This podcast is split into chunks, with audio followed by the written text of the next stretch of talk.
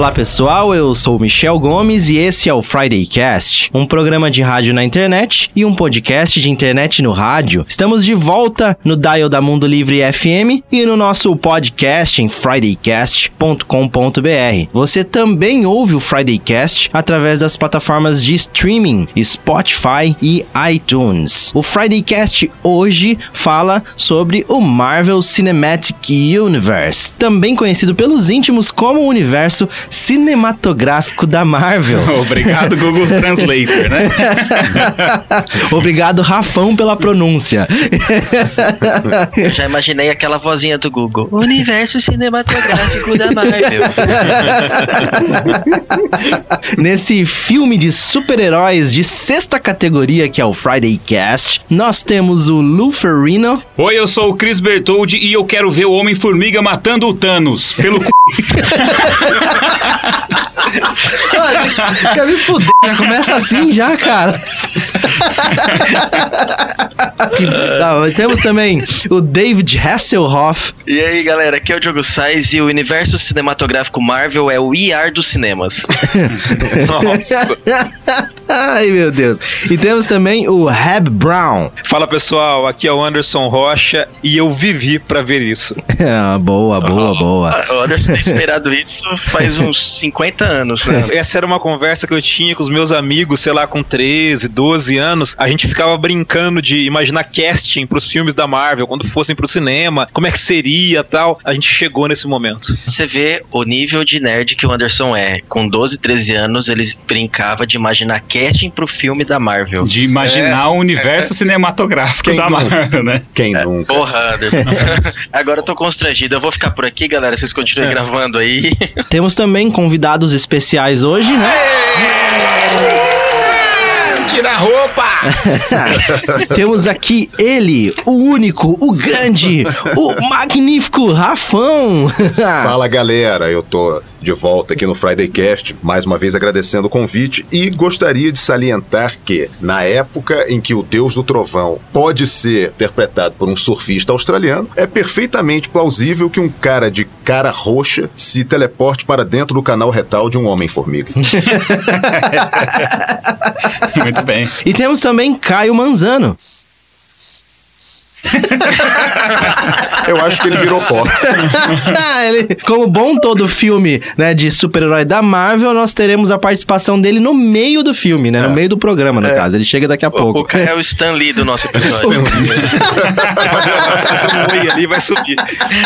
O Caio não chegou ainda, tá, está atrasado, mas daqui a pouco ele dá o ar da graça nos nossos estúdios. Eu queria dizer que o Rafão, ele é igual a Madonna ou a Cher. Ele não tem sobrenome, né? Ele é só Rafão. É só, verdade. Rafa. Então, exatamente. O- Que é uma entidade única, né? Prince. Se bem que eu gostaria mais da comparação com Prince. Um Ah, com. Prince. Prince Boa, boa. também. É, o Rafão é o Rafão, todo mundo conhece o Rafão. Se você não, conhece o Rafão, você deveria falou, conhecer. Rafão é igual a Madonna, eu imaginei o Rafão loiro. Obrigado pelas imagens perturbadoras na minha mente. Rafão Vogue. Rafão just wanna have fun, né? Não, essa é a Cindy Lauper. né? Eu sou, eu sou, eu sou mais Já fez um cross aí, Já universo. Rafão like a like virgin. a virgin. E se você gosta do Friday Cast, curte os programas da Rádio Mundo Livre FM ou nosso podcast e quer incentivar o nosso trabalho, você pode mandar o seu joinha monetário pra gente e colaborar usando a plataforma de crowdfunding Padrim. É só acessar Padrim com M no final, padrim.com.br barra FridayCast ou entrar no nosso site fridaycast.com.br e clicar na aba Apoie. É bem fácil, são três planos mensais para quem quiser colaborar. E além do incentivo, também tem recompensa para os apoiadores, como áudios exclusivos, pautas, pesquisas dos programas e sorteio de prêmios bacanudos todo mês. Vale lembrar que o Friday Cast é uma realização independente, criada e mantida por nós quatro, e isso dá uma trabalheira que vocês nem imaginam. Fazer pesquisas, estudar as pautas, produção, temas legais, encontrar os convidados, gravação e edição dos programas, tudo isso é feito pelo Anderson, pelo Chris, pelo Diogo e eu. E é claro, com o apoio da Mundo Livre FM para a publicação do nosso programa todas as sextas-feiras às seis da tarde.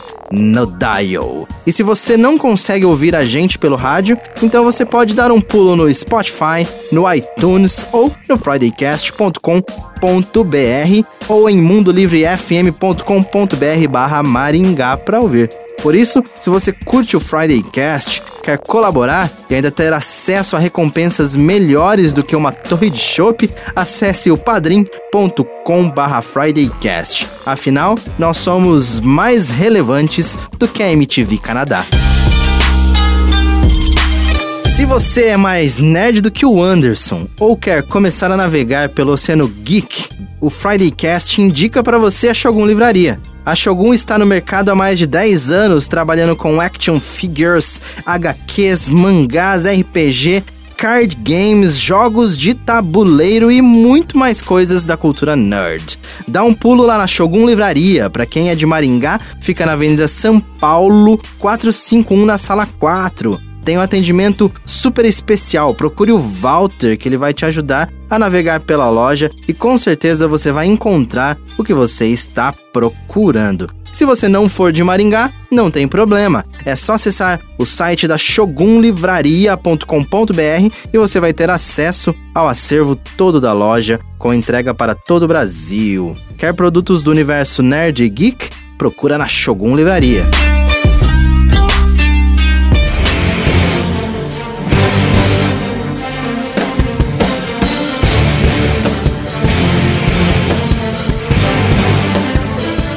O MCU, Marvel Cinematic Universe, o que é isso, Diogo Sais? O que que é isso? Não é o nome de uma universidade. Boa. Que parece. MCU. Parece. Onde você se formou? Em MCU, né? Sei lá, em Michigan. O universo cinematográfico Marvel é o nome dado a todo esse conjunto de filmes que a Marvel vem lançando desde 2008 com o primeiro Homem de Ferro. E eu confesso que antes eu pensava que o universo cinematográfico Marvel era todos os filmes da Marvel, mas não, né? Ele tem uma diferença ali. Por exemplo, o primeiro Homem-Aranha, com o Tobey Maguire, ele não entra no universo cinematográfico Marvel, né? Eu pensava que entrava, porque ele ainda era da Sony, né? E aí o universo cinematográfico Marvel começa lá em 2008, então, com o primeiro Homem de Ferro. Nós estamos em 2019, 11 anos depois. Por isso que eu falo que é o IR do cinema, porque isso aqui é, é a quinta geração do George Clooney já no cinema, né? Em 2009, a Disney comprou a Marvel por 4 bilhões de dólares e naquele momento ainda estava começando esse projeto, né? Ele nasceu em 2008 e ainda ele estava engatinhando. Desde então, são 21 filmes, 11 anos e agora a gente vai ter com o lançamento dos Vingadores Endgame ou Vingadores Ultimato, o fechamento dessa leva, né? O reset no universo cinematográfico Marvel. Eu tenho uma explicação melhor do que a do Diogo. O MCU é o maior projeto já feito pela humanidade desde o programa Apollo. Ô, louco! Aí gosta de super-herói. Desde que o homem pisou na lua. Oi, vem cá, outro negócio. 4 bilhões de dólares é uma bagatela, cara. Eu podia pagar isso e ganhar tudo que eles ganharam, hein? Era um baita no investimento. Pois é. Foi um baita do investimento. Se você pensar o tanto que eles já geraram, né? É, Aham. realmente Putz, é uma grana lascada. é 18,44 bilhões de dólares até agora, né? Até esse momento. Isso de bilheteria, Michel. De É. bilheteria. Porque bilheteria compõe mais ou menos 25% aí do que arrecadam os estúdios. O resto é merchandising, venda de produtos, coisas que a gente compra, hominhos que eu coloco nas minhas prateleiras aqui. Essa porra toda dá um dinheirão, filha da mãe. Should have gone for the head. Inclusive, esse programa é especial, ele tem duas partes, como todo o universo cinematográfico Marvel. Então, a gente vai falar sobre a primeira parte nesse Friday Cast. Semana que vem, a gente fala sobre a segunda parte do MCU. É isso aí. YMCU.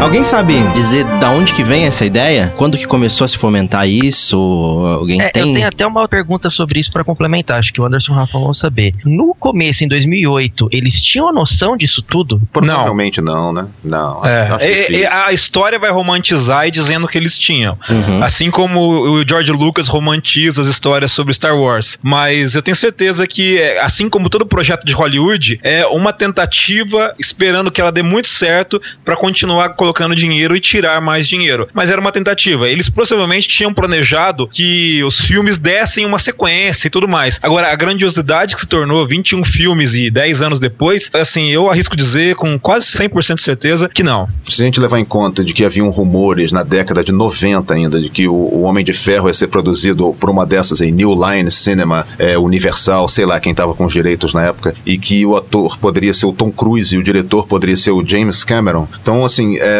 os caras pegaram o Homem de Ferro porque era o que eles podiam fazer nessa época, 2008, né? Imagino que a, a produção tenha começado em 2007. Cara, eles não podiam mexer com Homem-Aranha, com X-Men, com nenhum desses medalhões aí. Eu acho legal a gente, até para começar, a gente tentar lembrar um pouquinho da história do que era a Marvel Studios, que ainda não era fazia parte da Disney ainda, ainda era ligada à editora Marvel. O Homem de Ferro, ele é o primeiro filme porque a Marvel vendeu os grandes heróis para outros estúdios. A gente tem que lembrar que no final dos anos 90 a Marvel tá abrindo falência, ela não tem dinheiro mais para nada. E ela é obrigada a licenciar os seus personagens ad infinito para outros estúdios. O Homem-Aranha, que é o carro-chefe, junto com o X-Men nos anos 90, são os dois grandes produtos da Marvel, eles são licenciados para Sony e para Fox, e esses caras têm o direito eterno sobre os personagens. Se eu não me engano, o contrato diz que se eles não fizerem um filme a cada cinco anos ou uma coisa assim, aí eles perdem e o direito depois de tantos anos volta pra Marvel. É por isso que sai X-Men à torta à direita, para os caras não perderem direitos.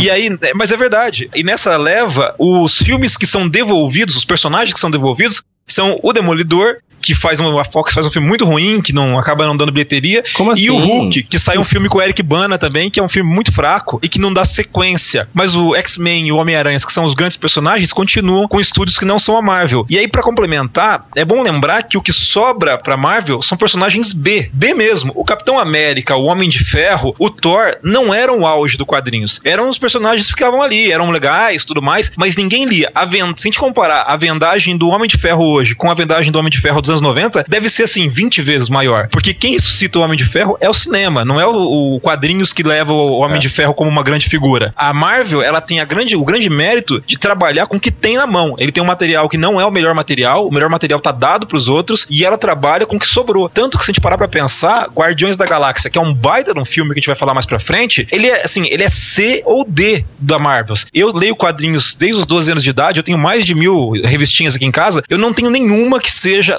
só do Guardiões da Galáxia. Eu lembro que ele- eles aparecem em uma aventura ou outra, assim, mas ele não era expressivo, ninguém sabia Anderson, quem que era Anderson. Guardiões da Galáxia. Só um minuto. Oi. Neste momento. Nesse exato momento. Neste exato momento, adentrando os estúdios da Mundo Livre FM, Caio Manzano. Portando Meu uma Deus, garrafa de café. É o maior crossover da história do rádio brasileiro, meu querido. Os caras são responsáveis pelo Caio. maior blá blá blá do rádio. Entendeu? Ele Hoje- trouxe a garrafa de café Caio- do infinito. Friday Cast e sequelas de um dia ruim juntos no mesmo recinto. Que isso? Ele não trouxe um copo de café, ele trouxe uma garrafa de café inteira, né? Meu querido, essas são horas que vocês querem gravar alguma coisa, pelo amor de Deus. Vamos ser realistas. Ai, Gente, A gente, tá sensacional. gravando, a gente tá gravando esse programa de manhã e hoje o Caio acordou mais cedo pra atrasar com calma, né, Caio? Atrasar com estilo. Se né? tem uma coisa que eu sou bom, meu caro, é atrasar. Entendeu? Isso aí, isso eu, eu faço com classe Deixa mesmo. comigo, né? Ô, e parabéns pelo, pelo trabalho que vocês andam fazendo, que vocês vêm fazendo, caras. Pô, o Game of Thrones estava demais, velho. Valeu, obrigado. Muito conteúdo mesmo, vocês estão de parabéns. Valeu, muito, Eu muito sou, obrigado. sou fã do Friday Cast, meus Ah, queridos. olha só. Muito obrigado, a gente merece todos os elogios. ah, muito bom. É Assim como o Stan Lee, então, né? Caio Manzano aparece no nosso programa agora. Agora Vai realmente. embora, né? Valeu, Caio. Valeu, falou. Caio, até mais. Eu não acordei, eu não acordei esse horário pra isso, velho. You should have gone for the head.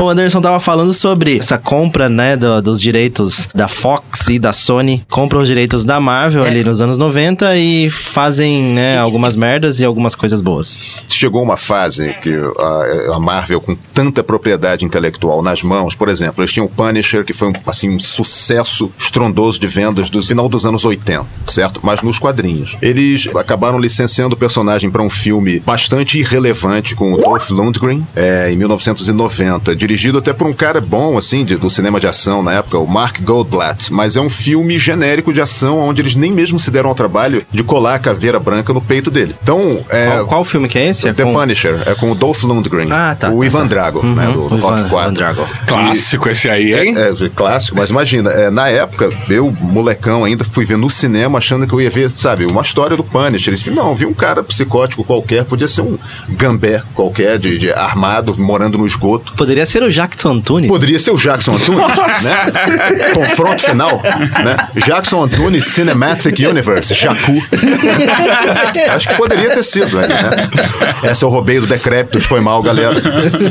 Aí eu fico imaginando que por causa dessas coisas que estavam pendentes sobre a Marvel na época, eles eh, tiveram que apelar com o tempo, né? Por exemplo, pro Blade, né? O Blade é considerado um, um precursor dessa nova era aí que a, a Marvel, o MCU trouxe, né? Porque eles arriscaram com um personagem que já não tinha uma bagagem tão grande assim, e era o que eles tinham na época, fora que existe um apelo, né? Tem a questão dele ser um personagem mais edgy, né? Mais radical e não sei o que, mata vampiros e tudo. Ele não tem essas restrições morais de um super-herói tradicional e que estava mais ao gosto da audiência na época do Matrix. Então, início dos anos 2000, finalzinho dos anos 90, um super-herói, vamos dizer, eminentemente bonzinho ou colorido, um Capitão América, um Thor, até um Homem de Ferro, por canalha que seja, entendeu? Ele é um cara bonzinho, assim. Eu acho que talvez também houvesse essa questão conceitual. A Marvel teve que contornar isso, entendeu? Pegar um sujeito que é detestável, que é um canalha, mas fazer um filme muito bacana que mostra que o super-herói não tem que necessariamente ser aquele cara que todo mundo vai gostar e acabou funcionando o contrário. Todo mundo adora ele. né? O, tanto que o, o- a Marvel faz isso com, né, com o Tony Stark logo de cara, De cara. né? Ele começa... Vendendo o, armas. O primeiro, ele é um, um belo de um, né? Canalha. Filho da...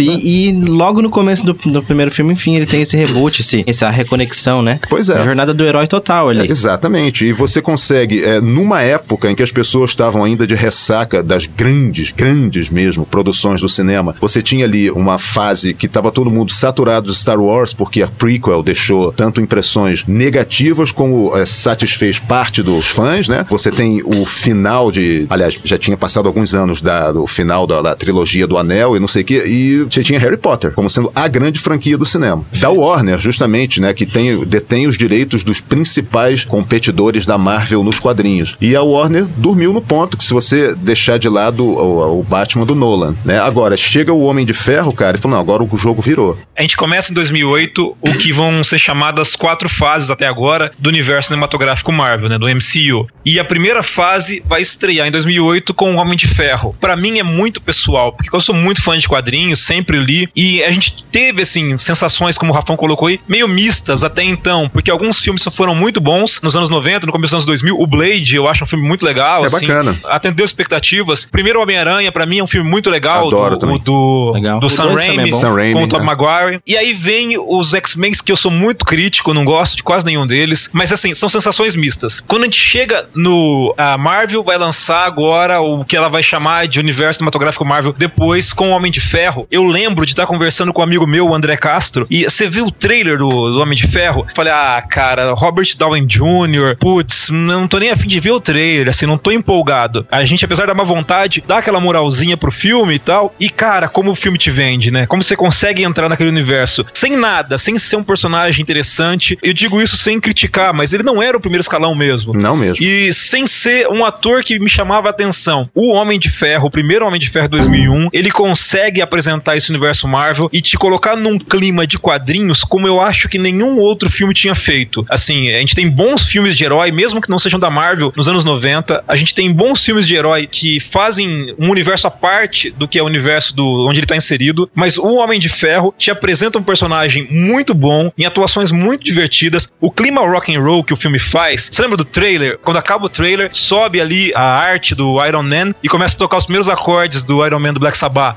Pô, daquilo já dá um tipo, pô, legal, hein? Os caras trouxeram a música. Depois no filme tocando o ICDC. Ou é, quando ele- ele encerra te ali, chama. né? Eu sou o Homem de Ferro, né? E aí entra o Saba também. Pô, que momento pro, pro cinema, né, meu velho? Nossa. I am Iron Man.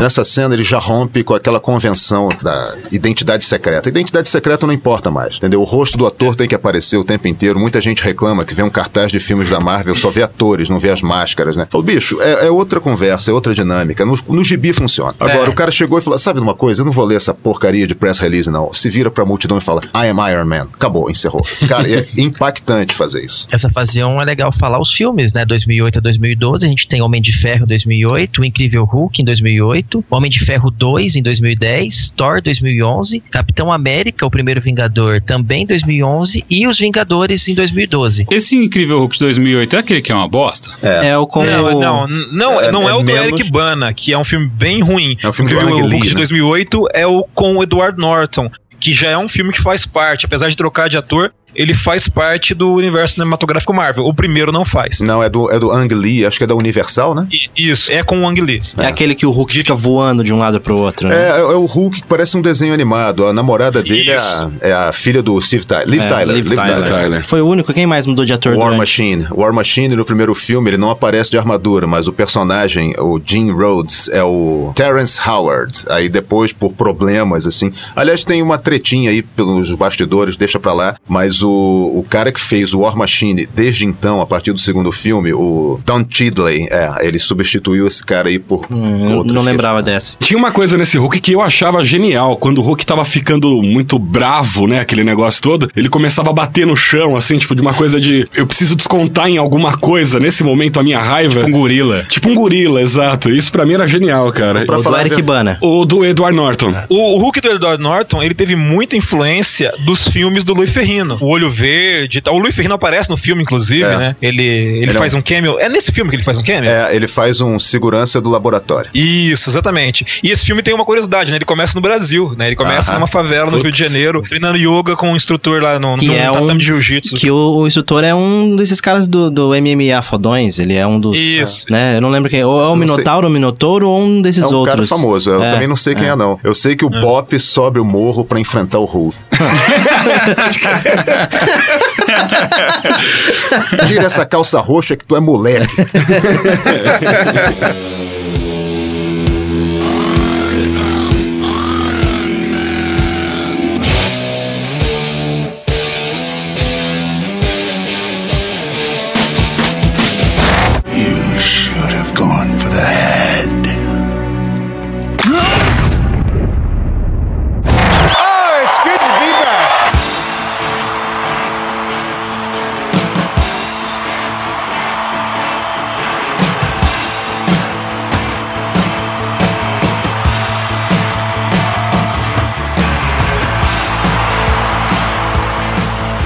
Estávamos falando da primeira fase do MCU no cinema, com Homem de Ferro, Incrível Hulk, Homem de Ferro 2, Thor, Capitão América, o primeiro Vingador e se encerrando aí a primeira fase com Vingadores, o primeiro filme. Vocês gostam de Homem de Ferro 2? Não, eu gosto menos do que o do primeiro. É, essa é a verdade sobre o, sobre o Homem de Ferro 2. Ele é bom, mas o primeiro é muito melhor. Qual que é o 2 mesmo? O 2 que que ele aparece faz? o Homem de Ferro bêbado disparando é, em cima de melancias e garrafas numa festa cheia de mulher gostosa.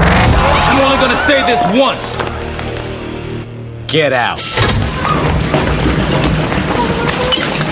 Goldstein, Yes, Mr. Stark. give me a fat beat to beat my biceps.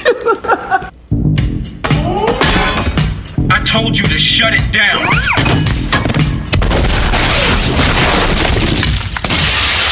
Tá, não é aquele Então ah, o filme o, é bom, porra. o 3 é o que tem um monte de. de, de- Isso, não, esse é o 3. Ah, tá. É O que 2 tem uma- é contra o, o Ivan Vanko, né? Ah, o Vanko. cara do, do elétrico lá, que tem uns chicote elétrico. Isso. É que tem uma, Isso. uma fase do- dos quadrinhos que o Homem de Ferro, eles exploram muito o lado anti-herói dele, né? No qual ele é alcoólatra, Sim. ele, ele tem problemas sérios com a companheira dele, como que é o nome mesmo? A, a Pepper, ele Pepper teve várias Potts. namoradas, né? Uhum. Ele tem uma coisa que eu até achava que eles iam explorar nesses filmes, mas ele já chegou chegou a levar um tiro na espinha de uma fã e ele ficou um tempo na cadeira de rodas. Mas isso é esquecível, assim, entendeu? Coisa que mais tarde aconteceria com o Batman também. Isso na, já na década de 90. Mas essa a, É. a namorada dele no cinema, ela esteve presente na vida dele nos anos 60 e 70, sumiu, aí depois ela volta, a Pepper. né? Então, assim, o cinema também trouxe essa personagem de volta nos quadrinhos, que chegou a usar uma armadura. É, dos três filmes, eu acho dois o pior. Dos três Homem de Ferro. Eu, eu acho mais não sei, eu, eu acho o 3 o fraco também. É, eu acho o 3 bem fraco. O 2 é muito legal, o começo com a audiência dele no Senado americano. Aquela É, audiência aquela- ela é bem é divertida. Você tem o espírito de Tony Stark ali embutido no, no Robert Downey Jr. e ele vai humilhando os senadores, fazendo aquele show, sendo um, um showman do jeito que ele é, assim. A hora que ele hackeia o sistema do Justin Hammer pra mostrar que ele tava vendendo as armas pra países inimigos dos Estados Unidos é sensacional, assim. Aquele ator que faz o Justin Hammer, Sam o- Rockwell. Sam Rockwell é Sam sensacional. Rockwell. Sensacional. ele é sensacional. Cara, ele fica perdidão, assim. A cena é muito boa. Até o senador americano afastando o microfone da boca e falando: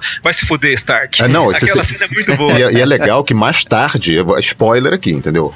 Mas Ah, mais não, tarde não. esse cara é revelado que é um agente da Hydra. Isso. Entendeu? É, ficou- acho que ótimo isso aí. Senador Bird, É. que aliás é uma referência a um quadrinho do Homem de Ferro dos Vingadores lá dos anos 70, fase Roy Thomas, mas enfim. O Homem de Ferro 2, é, além disso, ele tem uma ligação com o universo cinematográfico geral, que é quando o Nick Fury vê que ele não é o cara, né? Que assim, o Tony Stark não dá pra participar. Tem a conversa deles lá na- no café, onde ele tá de ressaca e tal. E tipo assim, esse cara aqui não, não, não dá pra confiar nele, né? Então você tem uma. Assim, ele não é um filme tão bom quanto o primeiro, mas ele é um filme que liga bem, que tem cenas muito boas, assim. A cena da festa que o Rafão falou, tem a luta entre dois homens de ferro, né? O War Machine contra o Iron Man, saindo na porrada, e porrada de soco, né? Então, assim, você tem elementos ali bem de quadrinhos que estão ali mais pra agradar os fãs, pra É, fazer. O é, fanservice. É, As pessoas queriam mesmo ver dois caras de armadura se, se estapeando, né?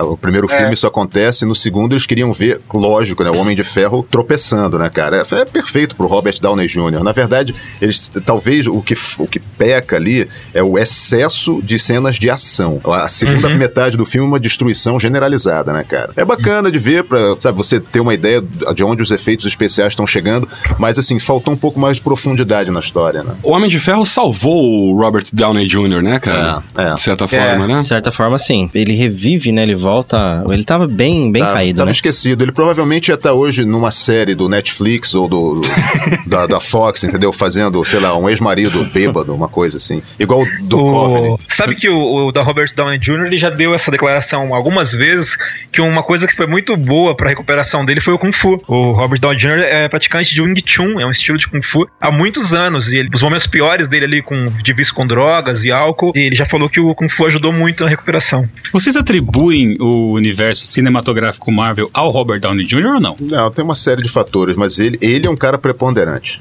Ele é um cara assim. Ah, eu- é- aquele, ele, ele é tão carismático, bicho. Ele, ele virou o rosto disso tudo, né? É que pra mim ele é um elo, assim. eu Acho que É. foi ele que, sei lá, começou a juntar a vontade de fazer em outros filmes. Não sei se foi a bilheteria dele, alguma coisa assim, mas ele tá meio que no centro de tudo. Dizem que. Lembra que o Doutor Estranho no Guerra Infinita fala assim: ah, eu tracei um trilhão de possibilidades Só lá. existe uma, e né? só existe uma. E parece que é quando o Homem de Ferro tá vivo, que é a única, assim, É. parece. Ah, peraí, É, peraí. eu acho que o Robert Downey Jr. é um nome importante. O Kevin Feige é, É. um nome talvez o mais importante disso tudo. Mas sabe um cara que assim não parecia dar nada pra ele e ele é muito importante no primeiro Homem de Ferro é o John Favreau. Ele dirige o filme, cara, e ele bota uma cara, essa cara rock and roll. Ele dá pro Tony Stark uma cara que assim ela, ela emenda nele, ela vai, ela gruda e ela acaba criando uma aura ao redor dele. Então, assim, o John Favreau também é um cara legal de lembrar. Que ele interpreta o, o motorista, não é? Não, E cara ele é o que- diretor, né? Ele, é o diretor e faz o Happy. Isso. Esse cara ele tem uma veia cômica, assim, sensacional. Então ele,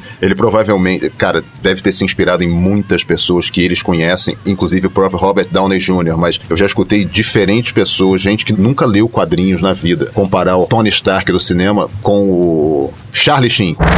Well, Alan, there's not much to say. I make a lot of money for doing very little work. I sleep with beautiful women who don't ask about my feelings. I drive a Jag, I live at the beach, and sometimes in the middle of the day, for no reason at all, I like to make myself a big pitcher of margaritas and take a nap out on the sun deck. Outra coisa legal do Homem de Ferro 2 é a aparição da Viúva Negra, né? É. Ela começa a ser um personagem no, do universo cinematográfico Marvel ali, né? Fazendo assistente dele, assistente da, da Pepper. E que cena, hein? Uma das grandes sim. cenas de luta de todo o MCU, cara. Que ele, Tipo, toma, ele toma um salve da, da Viúva Negra, né? Não, e, e ela. Chegou chegando. E, e, aque- e aquela, e aquela sequência que ela derruba todos os caras no corredor, fácil, assim, entendeu? Aí o Happy derruba um cara com muita dificuldade. Aí ele fala: Pronto, podemos ir. Ele olha o corredor, tá cheio de cara desacordado e ela sumiu já. Esse cara é sensacional, isso aí. O John Favreau, que também dirigiu o Rei Leão, que estreia esse ano. Na sequência, então, de Homem de Ferro 2, nós temos o primeiro Thor. Ele vem meio tímido, né? Ele chega meio É. timidamente. Também olha quem escolheram pra dirigir, né? O cara é um diretor. isso, isso tem que eu ia falar, cara. Origem shakespeariana no teatro. É um cara que já ganhou Oscar, entendeu? Kenneth Branagh é um cara que manja dessas coisas. Ele quis atribuir um drama shakespeariano, mas assim, Uhum. mais ou menos sendo condizente com o Thor nos quadrinhos. É o Thor Odinson, né? É. Os quadrinhos ali, quando ele perde todos os poderes e tal, né? Não, não, eu falo assim, em relação como o Thor e aquele panteão dele se comportam. Existe sempre um drama ali. O pai dele nunca foi um cara bacana, entendeu? Nunca foi um deus misericordioso, um deus de amor. Odin é essencialmente um pai ausente e um grande sacana. E isso ficou É, na mitologia evidenciado. nórdica, né? Aham, sim. Pois não, mas nos quadrinhos também, cara. Se você for pensar bem, ou dá uma olhadinha lá na fase Kirby, lá nos primórdios, né? Marvel e tudo, onde eles estavam ainda construindo essa cosmologia Marvel. Odin nunca se pautou por, é, por exemplo, o, o que se espera de um bom pai, né? Bons conselhos, por exemplo. Pra começo de conversa, ele mandou o Thor, o alter ego dele, então, né? O Dr. Blake, que era um médico que sofria de uma paralisia na perna, pra Terra, sem os poderes, pra punir o cara. Meu, que tipo de pai faz isso? Entendeu? Então tem essas coisas. E o Kenneth Branagh, ele é um tremendo diretor, tem uma visão bacana e tudo, mas o filme acabou parecendo, sabe o que, cara? Assim, opinião de fã aqui. Cosplay de velhos num cenário cafona, assim, sabe? Eu, sério mesmo. Eu, eu esperava tão mais desse filme. Eu fico com essa sensação de que eles são melhores do que o primeiro Thor. Eu nunca gostei de Thor, eu fui passar a gostar de Thor no Ragnarok. Eu nunca fui muito simpatizante do personagem e esse filme de 2011 não me pegou de jeito nenhum. Eu acho que é o primeiro grande fracasso, assim, do Marvel Studio, quando é um filme que sai e ninguém vai muito com a cara dele. Eu ia atribuir também ao Kenneth Branagh pela direção, e se vocês lembrarem, no Vingadores, no primeiro filme, até o Tony Stark tira um sarro desse ar shakespeariano quando eles estão no avião dos Vingadores lá e tal, o embate entre o Capitão América, o Thor e o Homem de Ferro. O Homem de Ferro vê o Thor, fala: O que, que é isso aqui? É Shakespeare no parque? Aí tu pegastes a cortina da tua mãe e fizeste um vestido? Ah, ele, ele tira sarro nessa cara muito séria do Thor, assim. Eu acho que é um filme que se leva a sério demais. You have no idea what you're dealing with. Uh, Shakespeare in the Park? Doth mother know you weareth her drapes? Eu fico com a sensação de que o Thor no cinema não seria sido tão legal se não fosse o Loki. Eu acho que Ah, o. Loki É. abrilhanta Ah, o é. Thor, assim, coloca ele em outro patamar. Exatamente. No Vingadores, no caso, que a gente vai chegar ali, mas o Loki ali é Inclusive nos quadrinhos, viu? Loki nos É. quadrinhos, ele assim, ele dá margem pro roteirista fazer tanta coisa bacana, porque o cara é trapaça, ele é o- a dissimulação encarnada, né? É um É. sacana em escala cósmica. Gosto desse cara. Sacana em escala cósmica. Boa definição, né? Sacaneia o universo. Exa literalmente.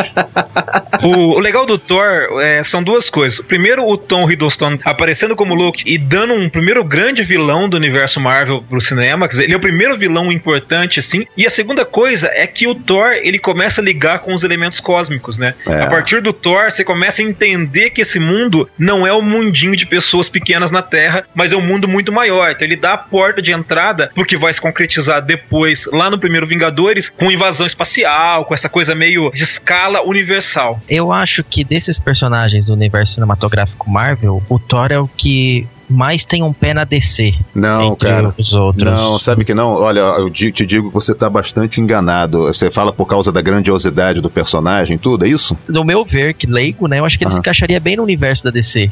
Olha, cara, eu, eu digo que não, a não ser que você faça assim, saia pela tangente e relacione o Thor aos novos deuses da DC, que também são criação do Jack Kirby, né? Que são representam esse panteão de deuses cósmicos que moram dentro da história da editora, já habitaram um cantinho só deles e acabaram se tornando tão grandes que hoje são o Darkseid é o vilão da Liga da Justiça e não sei o quê, mas originalmente não era não. Eles tinham seus próprios dramas ali, mas isso foi na época que o Kirby dominava ali, né, cara? E com o tempo, como a editora que é a dona, não ele, né? Mas assim, não saindo muito pela tangente, o Thor, ele representa uma tentativa também do Kirby de estabelecer não apenas as fundações do universo Marvel do ponto de vista cosmológico, histórico e com aquele pezinho numa mitologia que até então, década de 60, ela não tinha essa saída toda na cultura pop. O que o Kirby fez habilmente, claro, o Stan Lee também estava lá, mas o Thor ele é meio que filho de um cara só, entendeu? Então quando ele começou a colocar esses elementos ali, árvore do universo, árvore da vida, né? Martelo do trovão, nove reinos, Asgard, Midgard, Nidavellir, essas coisas,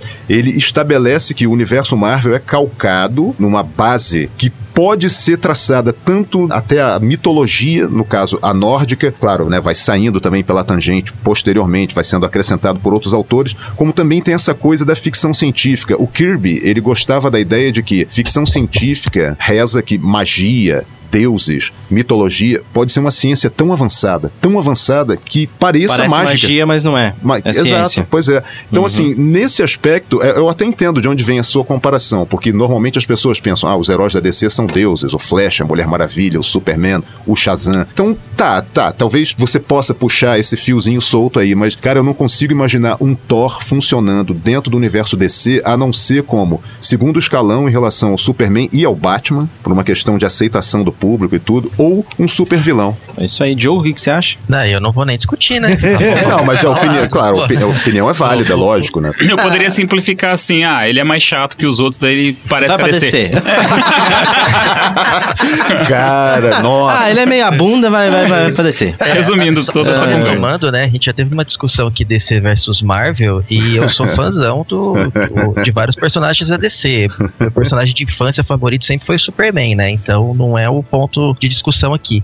E o Thor, entre os 21 filmes já lançados, em ranking de bilheteria, desses 21, ele é a 19 posição. Teve Perfeito. um orçamento aí mais ou menos de 150 milhões de dólares e só nos Estados Unidos, mesmo sendo o 19 no ranking, ele arrecadou quase 450 milhões de dólares. Mesmo sendo um, filme fraco de público perto dos outros, ainda assim rendeu umas doletas aí. Perfeito. Só queria fazer uma pergunta pro Caio. DC ou Marvel, Caio? Cara, eu sempre fui mais Marvel. Tem os heróis ali de, de coração, uma questão mais afetiva com o Batman e com o Superman, mas quando eu comecei a ter um pouquinho mais de discernimento ali, eu falei, pô, é Marvel, né? Então sempre fui mais do universo Marvel. Perfeito. Então a gente Quando vai... começou a usar calça longa, virou Marvel. eu tava pagando meu primeiro boleto ali, eu falei, é, é, é Marvel. You should have gone for the head.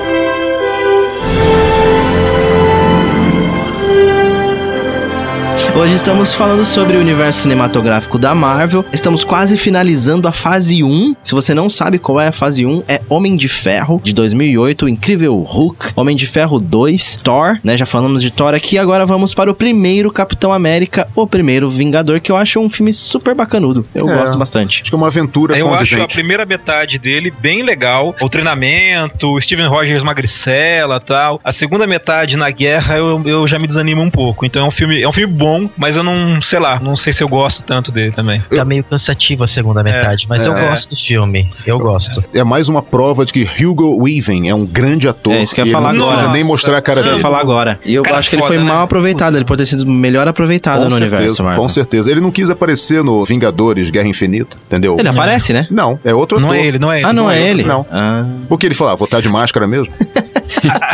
Basicamente foi isso. Foi- um- ele foi mascarado nessa, né?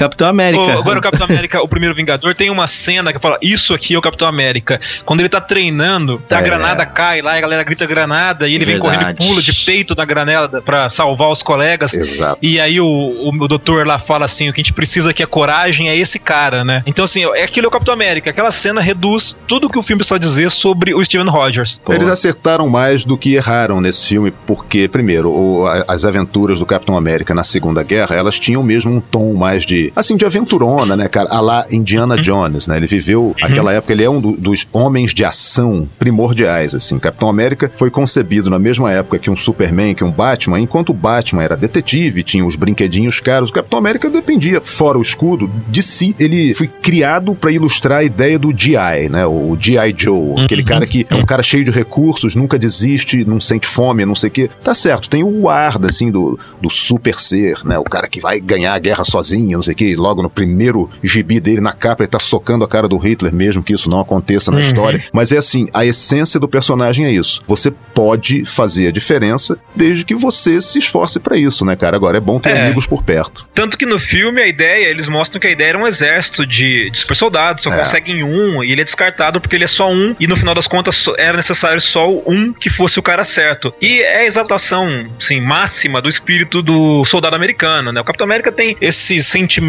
muito patriótico dos Estados Unidos. E no filme a gente já tem daí então um universo Marvel meio que já calcado ali. Já Hum. preparam o terreno pro Vingadores mesmo, que vai vir no outro ano, É. 2012. É, já terraplenaram Tem o tudo Serac, isso. né? Isso, já tem, né? Tesseract, pois é. Esse Capitão América é aquele que ele tem uma roupa de celofane, meio papel machê, né? Uma- um uniforme horroroso. Não, ele tem um uniforme que ele improvisa ao longo do filme, mas quando começa, assim, o primeiro uniforme que aparece é o uniforme, assim, idêntico dos quadrinhos, que é uma fantasia. É uma fantasia, Uhum. um cosplay, assim, entendeu? Porque ele tá fazendo propaganda em tempos de, de campanha, assim, ele tá eh, junto com as meninas lá, do- as dançarinas, né? Inclusive aparece ele com um escudo triangular, né? É, pois é, que nos quadrinhos foi o original, o escudo original, Sim. né, que aparece na capa do primeiro número, lá em 1941 e tudo. Então eles fizeram, assim, essa referência ao material fonte e ficou sensacional, porque, cara, aquilo nunca ia funcionar. Veja o Capitão América dos anos 90, do Hebe Brown, o, o uniforme igualzinho dos quadrinhos numa situação de guerra. Nunca ia funcionar. Esse Capitão América tem uma cena que eu acho muito legal, que é aquela cena que a agente Carter tá de cara, assim, tá muito brava É. com ele, e ela dá um tiro no escudo sem nem saber se o escudo ia, Ia segurar o negócio. é. Ótima essa cena. Aliás, ah, aquela que bom atriz- que está funcionando. Aquela atriz é sensacional, cara. Aquela atriz é ótima. Nossa, ela fez uma série, Agent Carter. Isso, isso, hein. O primeiro Vingador também, só pra fazer uma, uma lembrança, apresenta uma expansão do universo com o pai do Tony Stark, né? Apresentando o Howard, Stark. É. Verdade. Aí ali já tem a- os primórdios que seria a SHIELD e os Vingadores É, no sim. futuro. Aparece um personagem que é um personagem importante até na SHIELD, que é o Dum Dum Duncan, o irlandês de bigode. Aham, ele fez parte do Comando Selvagem do Nick Fury, né? Tiveram que fazer essas mudanças aí por causa do Samuel Jackson e tudo, do Nick Fury ser um personagem que não atravessa as eras como o Nick Fury nos quadrinhos, mas assim, ele tem essa coisa, essa ligação também com o passado remoto da editora, né? E daí a gente cai em Vingadores 2012, que foi aquele estouro de bilheteria, né? The Earth's mightiest hero.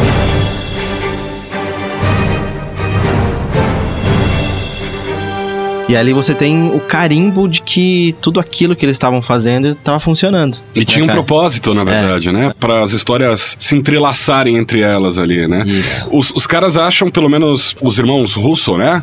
Eles, eles tinham tudo já programado e mentalizado ali de como as coisas se desdobrariam desde ali, né, cara? Muito bom. E aí a gente tem. Aparecem alguns outros heróis que não haviam aparecido até então. O arqueiro é um deles, O né? arqueiro tinha aparecido no Thor 1. No Thor 1. Thor 1, né? Ele tinha feito, ele era um agente da Shield, a Viúva Negra no Homem, Homem de, de Ferro. Ferro. A outra aparição rápida, não vou nem considerar uma aparição, tá mais pra um, um easter egg mesmo. É que tem uma cena da feira lá em 1940, sei lá, uma feira tecnológica onde o Steve Rogers vai com o futuro soldado invernal, amigão dele lá, o Buck Barnes. Aí quando tem uma panorâmica da cena, assim, tem um homem de roupa vermelha dentro de uma redoma de vidro. É uma referência ao Tocha Humana original. Isso no Capitão América, o primeiro Capitão Vingador. América é o primeiro Vingador. Perfeito. Ele é um dos três personagens inicia super-heróis, pelo menos, né? Da então Timely, que mais tarde se tornaria a Marvel. Tocha Humana, Capitão América e Príncipe Submarino. Nessa época aí da fase 1 da MCU, em 2010, 2011, eu trabalhava no marketing de uma rede de cinemas. Aí, quando a Disney comprou direitos de alguns filmes, alguns filmes que antes eram distribuídos pela Paramount, que passariam a ser distribuídos pela Disney, ia facilitar muito a vida dos cinemas, porque eu lembro que eu negociava com as distribuidoras e a Paramount, ela tinha uma política muito fechada, muito quadrada, era difícil conseguir promover o filme com a Paramount. E a Disney já tinha uma pegada de distribuição bem diferente, uma política diferente, já investia, já liberava brindes. É, A gente ficou feliz lá no cinema por causa disso, que a gente ia conseguir fazer mais ações para os filmes do que em parceria com a Paramount. Os Vingadores de 2012, além de unificar todo o universo, mostrar que existia uma lógica naquilo tudo pra chegar naquele momento, vai trazer um outro nome que a gente não citou até agora, mas que é importante pra caramba nisso Sim. tudo, que é o Joss Whedon, né? O Joss Whedon é um cara que consegue fazer a direção do filme de uma maneira brilhante e é um cara importante nessa sequência que vai vir depois. Eu achei que você fosse falar do Thanos, mas enfim, né? É um. É um Eu tô falando de bastidores. É, Joss Whedon, Joss Whedon é um cara que manja de dinâmica de grupo, né? Eu lembro da série Buffy Caça-Vampiros, que a princípio eu considerava uma estupidez, assim. Cara, uma vez que eu tinha perdido o arquivo X do dia, né? Aí eu fiquei revoltado, assim. Cheguei em casa muito tarde, aí reprisava tudo de madrugada, fiquei vendo Buffy. Era um episódio da primeira temporada. Cara, me fisgou no primeiro, assim. Sério mesmo. Eu, Tipo assim, malhação. Por aí.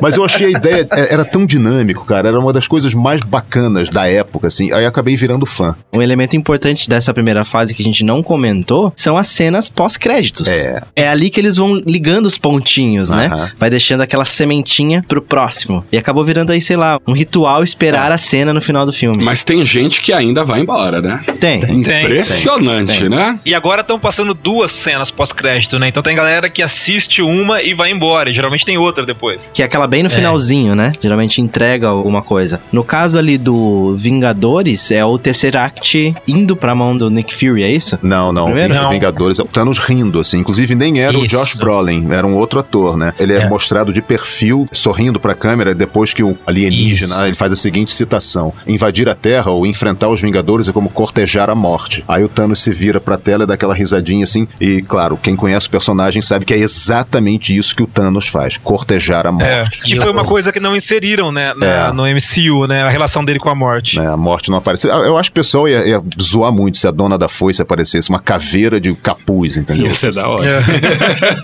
Nos Vingadores 2, a cena é da manopla. É. E ele vestindo a manopla e falando, agora é comigo, né? É. porque no 2 ele fala assim, agora eu vou me envolver. Alguma coisa assim, ele calça a manopla e, e ergue ela. Seria a cena pós-créditos de Curtindo a Vida Doidado muito melhor do que todas as outras do universo Marvel? Com certeza. Não, Eu acho muito melhor. Não, o melhor é a cena final do Deadpool imitando a cena final de Curtindo a Vida Doidado. Verdade. Ele de bom. uniforme, de máscara e de uma toalha enrolada na cabeça, assim, sensacional. E no, no Vingadores, no primeiro Vingadores ali, a gente já tem o que seria a pincelada ali da Guerra Civil, que é essa treta entre, né, o Capitão América e o Tony Stark. Já, Já tem um desentendimento ali, já, né? A gente já, Já. começa, né, a, tá- a ter pequenas pinceladas disso já. Sempre houve, viu? Sempre houve nos E tem- próprios quadrinhos, assim. É. eles Sempre, volta e meia, um se alf- o outro. Tinha épocas em que as coisas pendiam mais pro lado do Homem de Ferro e outras mais pro lado do Capitão América, porque na verdade eles representam uns ideais muito opostos, assim. Eles se entendem porque os dois entendem a necessidade de um bem maior. Se os dois tivessem uma banda, o Tony Stark ia ser que depois do show ia pro hotel encontrar a mulherada, cair na gandaia, beber, cheirar tudo. E o Capitão América ia ser o cara que ia ficar arrumando o palco, guardando as coisas, né? Isso, é tipo, ia ser vocalista e guitarrista, né? Um todo certinho Não. e o outro vida louca. Quem fica ajudando a guardar as coisas é o baixista. É o baixista. O baixista é o cara legal. Eu sempre, sempre estou É, né, Cris? ajudando o batera. E o baixista é batera cara fica pra legal. trás O também, batera né? é o pau no c. Pô, que, que ofensivo. Não, o é baterista é, aquele que gosta de andar com os músicos, né, velho? É. Só fica fazendo uns barulhos lá atrás. Bate- Baterista nem é músico, né? É, só faz uma percussãozinha. O baterista seria o Nick Fury, então. É, seria o Nick Fury. O filme também mostra uma outra treta que fica muito legal, que é o Hulk e o Thor, né? Eles trocando socos, Ótima assim, cena. durante a batalha final. Verdade, é verdade. Que também é uma coisa que se desenrola nos quadrinhos, né? É, direto. É. Sempre tem os dois Direto. se pegando ali. Cara, tem, eu tenho é uma porque história. o Thor tem força pra aguentar o Hulk. É o único que consegue, né? Na teoria. É, o- tese, se o Hulk sim. parte pro soco no Capitão América, por exemplo, ele desmancha o Capitão América. Mata, nossa. Nossa, vai ficar uma mancha É, mas vermelha. o Stark fez a armadura especial pra, pra aguentar também, né? O Hulkbuster. Hulkbuster. Hulkbuster. É. Mas não aguenta, né? No fundo da. da- da- Ela, ela aguenta um pouquinho. Quando o Hulk pega, pá, pega mesmo pra. Não tem jeito, né? Cara, tem uma revista, saiu no final dos anos 90, uma edição de Marvel 98 ou 97, uma dessas antologias que a Abril publicava, né, com as histórias de vários personagens ali. Aí tem uma luta entre Thor e Hulk numa revista, aliás, numa história do Hulk. E é tão maneira, cara, o nome é Tunda na Tundra, porque eles brigam lá no gelo. No... Tunda! Levou uma tunda! Muito maneiro, cara. Recurgita na cara da gruta, né? Sua.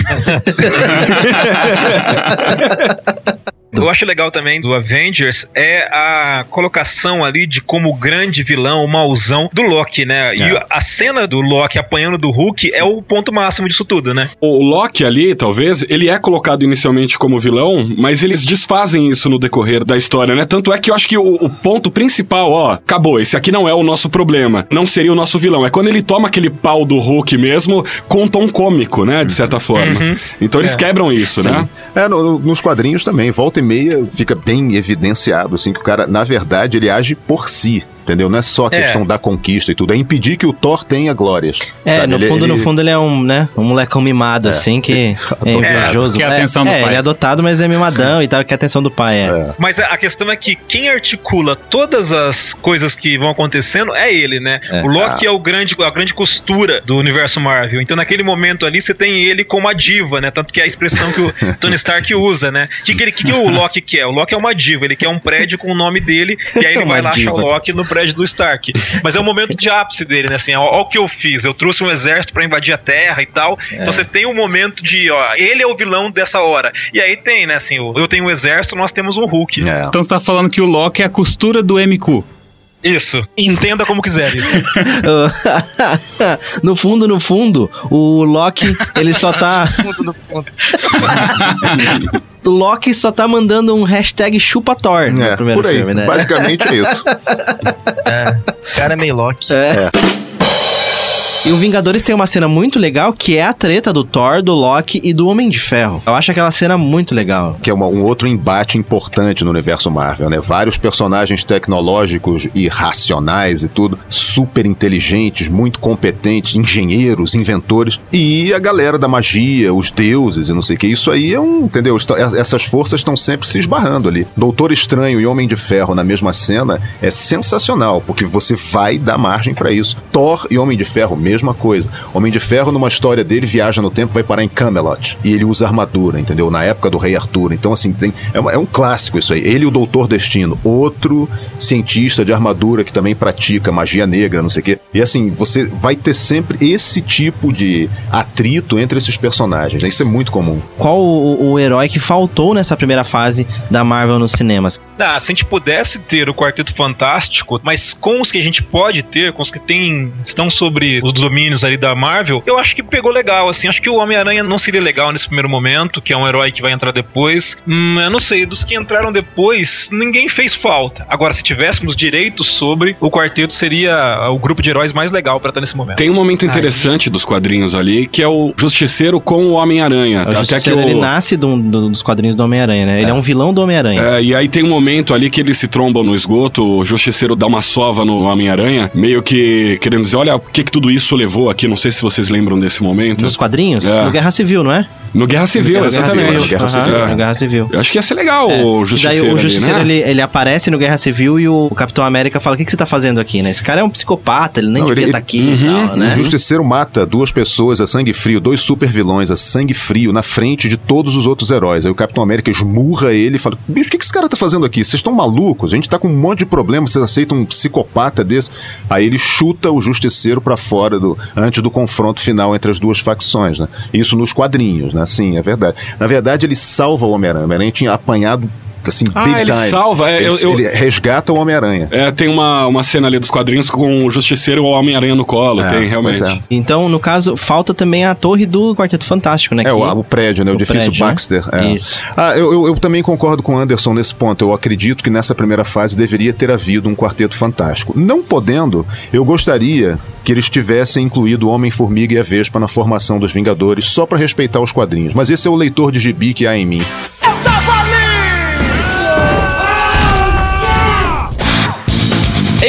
ali aqui no Friday Cast, o momento onde a gente vai conversar com os nossos ouvintes. Lembrando que tem que fazer aquele salve, mandar aquele abraço especial pro nosso ouvinte que doa cinquentão, o cara que mais ajuda a gente a falar bobagem aqui, o cara que doa 50 pila lá no nosso Padrim. Um abraço especial pro Luciano Graco. Luciano Graco, o cara mais lindo do mundo do Fridaycast, rapaz. E aí, se você curte o trabalho, quer ajudar a gente, quer participar mais próximo, que nós temos o grupo Fridaycasters, onde você pode conversar mais perto com a gente, nos ajude patrocinando a gente pelo Padrim, lá no padrim.com.br Fridaycast. Mensagem: episódios da semana passada foi sobre o Game of Thrones, aquela série maravilhosa com muito sexo, violência, decapitação e peitinhos. Tem um negócio também que tem intriga, coisas assim, mas isso é menos importante. Isso a gente não dá a mínima. Legal é ter dragão e peitinho. É, e a gente vai falar da galera que mandou mensagem. Quem mandou corvos pra gente com mensagens? Diogo Sais. Bom, falando em corvos, eu vou começar então com o Luciano Graco, nosso padrinho. A gente perguntou no Instagram o que, que você achou do primeiro episódio de Game of Thrones. E o Luciano falou: tenso, vai dar merda. Eu acho que vai dar muita merda. Vai dar muita merda pra seis episódios, vai ter muita treta, vai ter muita morte ainda. E eu acho que as coisas vão ficar um pouquinho mais tensas. Tem uma outra mensagem aqui também do Gui Devico. Ele falou: virou novela. Bom era na época que o tiozão escrevia e matava geral. Muito bem. Eu vi muita gente reclamando que o episódio foi meio paradão, que não teve nada demais. Eu fui um deles. É, você foi o mala que fez isso no nosso grupo. Mas eu achei que precisava desse primeiro momento pra amarrar as pontas, pra dar aquela encaixada nas coisas e agora tocar o terror até o final. Discordo plenamente. Eu falo que ele tinha que dar as notícias no meio de guerras e dragões cuspindo fogo de um lado, gelo do outro. Tipo, o cara chega, ah, você é Jon Snow, você é tal. O cara, um dragão com uma bola de fogo, não deixa ele falar. E aí a treta tá autorando o tempo todo. Não, mas eu acho que assim, criou a expectativa porque o último episódio da última temporada acabou com a muralha caindo. Então, esperava-se que esse episódio fosse começar com a guerra lá na Grande Muralha, né? A gente tem que lembrar que são apenas sete episódios, meu. Seis. Seis. Seis. Pior ainda, já tinha que ter três guerras nesse primeiro, oito guerras no segundo, no final não sobrou nada. Não, mas eu concordo com o Anderson. Acho que tinha que ter colocado os pingos nos is ali mesmo. Só acho que foi muito fanservice o Jon Snow voando no dragão junto com a Daenerys. Vocês perceberam como foi horrorosa o chroma key do negócio ou não? Não, eu não achei ruim, não. Você achou? Deu vergonha. A Jane, que não presta muita atenção, falou: Cris do céu, parece a pedra do Chaves voando. ah, mentira, que é isso? Não, não confunda o Drogon com Aerolitos. Não, mas ó, nós estamos falando de 2019. Aerolito foi 1835. E tinha que ser melhor, cara. Mas eu acho que pra, na sua experiência de assistir o episódio, eu vou replicar um comentário que a gente recebeu aqui também, da Letícia Oliveira. Faltou vinho. Eu acho que faltou vinho pra você assistir, Cris. Tava, mais, tava igual Robocop na chuva, cara. acho que eu tomei umas oito latas de cerveja antes de começar na ansiedade de esperar o programa. Você nem viu nada, você tava tudo loucão. Ainda assim faltou vinho, né? Só teve cerveja. Próxima mensagem que a gente recebeu aqui pelo Instagram, o que você achou do Game of Thrones? A mensagem do Lucas Palhares. Começaram a vender gel e Winterfell. Cara, eu tive essa sensação, porque tá todo mundo com o cabelo para trás, todo mundo de coquezinho, todo mundo com cabelo preso, não tem mais cabeleira para frente. É porque o inverno chegou, ninguém tá tomando banho e aí tá todo mundo encebado. eu acho que faz sentido. E mais uma a gente recebeu aqui também da Patrícia Chaki, ou Patrícia Chaki, desculpa se eu pronunciei errado, Patrícia, que ela achou o primeiro episódio de muita expectativa. A gente acabou comentando sobre isso também. Vamos ver o que virá. É bom lembrar, galera, que a gente tá planejando fazer um episódio de Friday Cast no fim dessa temporada de Game of Thrones, só pra internet, cheio de spoilers, analisando a última temporada, hein? Mensagem que chegou pra gente lá pelo Facebook, o Bruno Barbizan, ele mandou o seguinte: o David Benioff é produtor, roteirista de Game of Thrones e também escreve bons livros. Quem sabe com o fim da série ele lance algo novo, pois o seu último livro foi em 2008. Segundo o Bruno, aqui no Brasil só tem um livro traduzido para português BR que se chama Cidade de Ladrões. Eu não sabia que o David Benioff escrevia. Ele é um cara que está encarregado, junto com o D.B. Wise, de comandar a próxima trilogia de Star Wars, né? Nossa, achei que ele ia aposentar a chuteira depois dessa. O cara vai ficar zilionário já, não vai precisar trabalhar mais. Até uma coisa que aconteceu nessa, nas gravações dessa última temporada de Game of Thrones foi que o George Lucas foi lá visitar o elenco e visitar as locações por causa da relação que ele tá aí aproximando com a galera que vai comandar Star Wars agora. Ah, ele foi aprender a dirigir um pouco? Foi. ai, ai. Vamos lá, Cris, mais corvos. Ó, na real, esse corvo aqui ele foi interceptado no meio do caminho. Eu até vou pedir desculpa pro Luciano Blues, que dia 22 de março ele mandou mensagem para nós e nossos servidores estavam em troca e tal. Aquelas coisas de internet, né? Que sempre dá zoado. Salve, rapazes! Curto muito ouvir o Friday Cast, embora dificilmente consiga ouvi-lo todo. Pois sempre estou na correria neste bate-horário. Ó, já fica a dica aí pra você então acessar o fridaycast.com.br que lá você pode ouvir qualquer hora e qualquer dia. No Spotify. Na internet você acha a gente facílimo. É sobre as séries lá do B, então ele tá se referindo ao episódio 72, séries lá do B. Ele dá uma dica legal aqui sobre uma série chamada Red vs Blue. Ele explica aqui que é ambientado no universo do jogo Halo da Microsoft, como que funciona a dinâmica toda. No final, ele dá o seguinte comentário que eu achei legal pra caramba. Recomendo a todos os nerds gamers, piadistas infames e fãs de série, o que é o meu caso e o de vocês também, se referindo a nós. Eu acho que a parte do piadista infame ele tá falando diretamente com o Diogo Sais, nerd de games e fãs de séries com o Anderson, e não tá falando comigo. Ele deveria se referir tipo um lord inglês, né? Que daí seria o meu caso. Ah, e no PS que ele deixou outra. Numa outra vez eu comentei sobre ter curtido Elvis e Jerry Lewis na sessão da tarde e fiquei sabendo que vocês acharam que eu devo ser muito velho. Realmente o Anderson fez o comentário falando: Nossa, esse cara deve ser muito velho. Ele fala que tem 47 anos, então o cara é um jovem bebê. Ah, então é isso aí. Valeu, Luciano Blues. Tá registrado aqui nos nossos anais do Friday Cast. Precisando falar com a gente, galera, fridaycast, arroba fridaycast.com.br, Instagram, arroba fridaycast, Facebook também, fridaycast. Stop! Vamos encerrar então o programa, lembrando que essa foi a primeira parte, a gente falou, enfim, só da fase 1 aqui do universo cinematográfico Marvel, e a gente vai falar sobre fase 2 e fase 3 e as expectativas para Vingadores Ultimato, que estreia esse mês, no final do mês, no próximo Friday Cast semana que vem. Caio, valeu, cara. Ó, eu fico muito contente com o convite de, de aprender, de relembrar, na verdade, porque eu tô usando isso aqui, velho. É, foi muito legal participar, mas eu tô usando isso aqui pra relembrar ou chegar fresquinho no ultimato, entendeu? Essa é a ideia do, do, da galera que está ouvindo também. Obrigado, cara. Parabéns. já estão em pré-venda, hein? É isso Parabéns aí. pelo trabalho, inclusive, meus queridos. Muito bom, Rafão, valeu. Até a próxima, pessoal.